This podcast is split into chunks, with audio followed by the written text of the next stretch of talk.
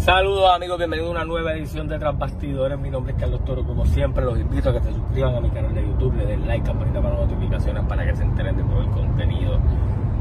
Vienen cosas muy buenas pronto, eh, se van a estar enterando a medida de que obviamente pasen los días. Eh, todo lo voy a estar informando a través de aquí. Eh, pero me toca hablar de la libre en Puerto Rico y entonces cómo me organizo cuando hay noticias de todas partes. O lo que voy a hacer es que voy a hacer como si fuera el calentón PR, que es cuando yo hago un poquito de noticias de cada lado y hago mi opinión, y así que obviamente eh, cada cual tiene su, parte. Durante este fin de semana hubo dos carteleras de lucha libre. IWA con lo que fue la primera parte de Summer Attitude y GCW tuvo su evento Renacer de la Gloria.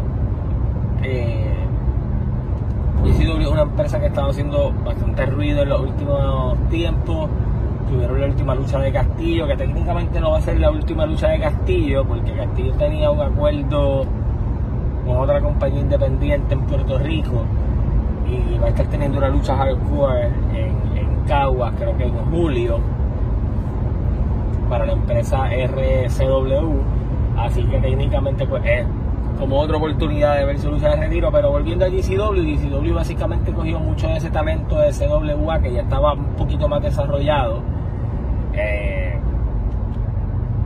con un toque de las leyendas y el profe, y Bravo y ese tipo de gente, y ha conglomerado un muy buen roster que está desarrollando nuevas estrellas o, nuevos luchadores dentro de la lucha libre en Puerto Rico, además de que están haciendo historias y un programa de televisión que se ha movido muy bien y tiene una muy buena calidad de producción.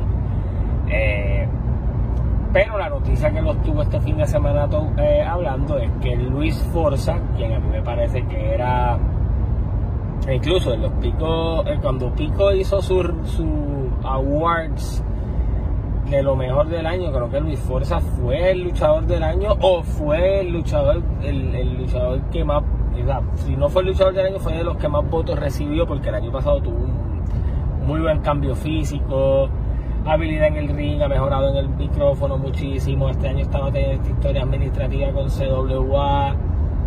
Parecía ir en ruta a un super push eh, dentro de la escena titular, pero pues sale de la empresa y ahora llega a GCW, así que hay que ver qué sucede, pero ese muchacho tiene mucho futuro a mi entender.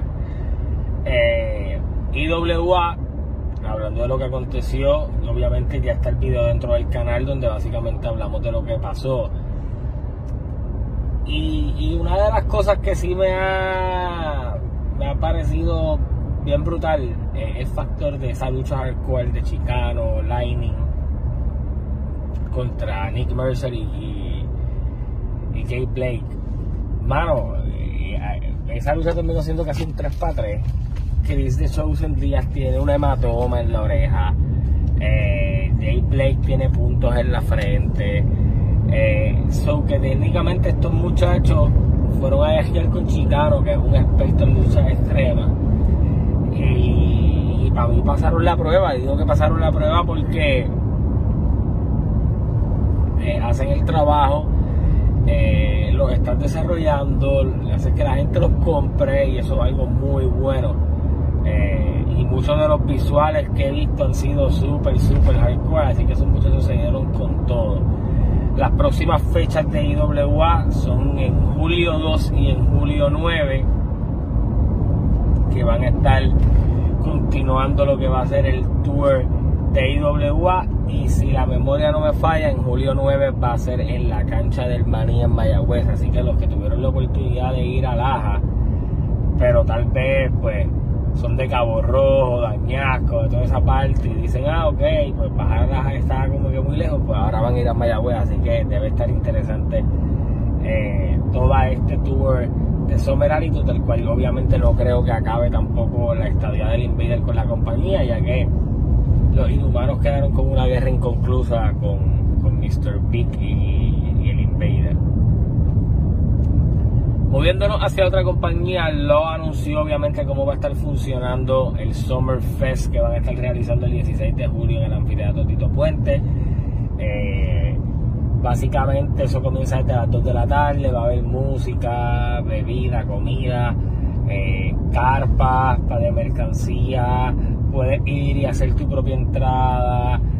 Me gusta porque yo creo que en Puerto Rico no ha habido festivales así que celebren la lucha libre como tal, donde el fanático pues sea casi un... Esto es casi un fan access de lo que hacía WWE en su esto de WrestleMania mezclado con un evento de lucha libre y me, y me gusta porque en Puerto Rico no se da esa prioridad. Sería bien interesante tal vez ver algunas leyendas afiliadas o no afiliadas a empresas hacer tal vez un meet and greet, tú sabes, tener a, a Prof, a Chiquistar,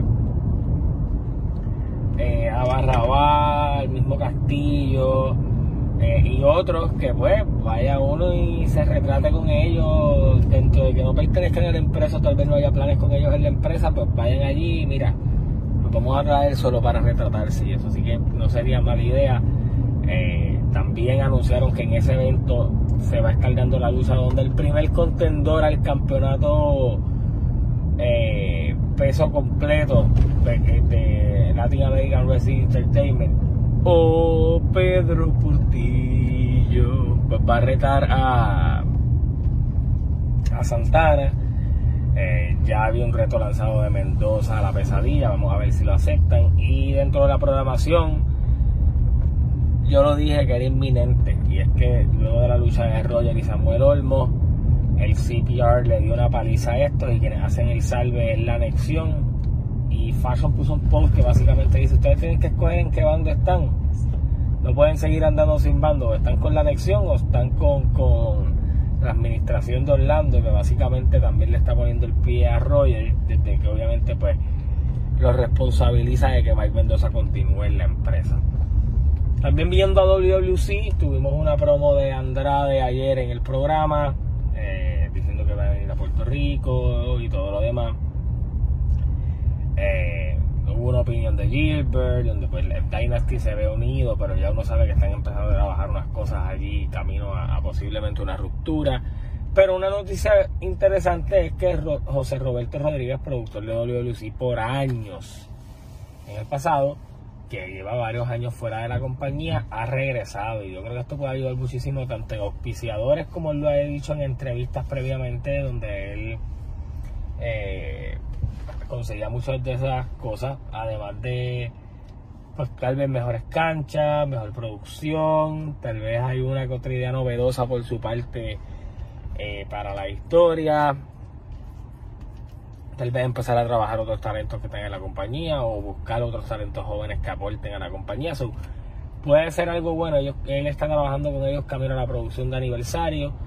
Que yo creo que ellos siempre intentan buscar cómo, cómo hacer algo grande para aniversario. Y si lo trajeron a él, pues es que hay interés en hacer un, un, buen show para aniversario 49. Así que nada, los invito a que se suscriban a mi canal, campanita para notificaciones. Hasta la próxima. Se cuidan.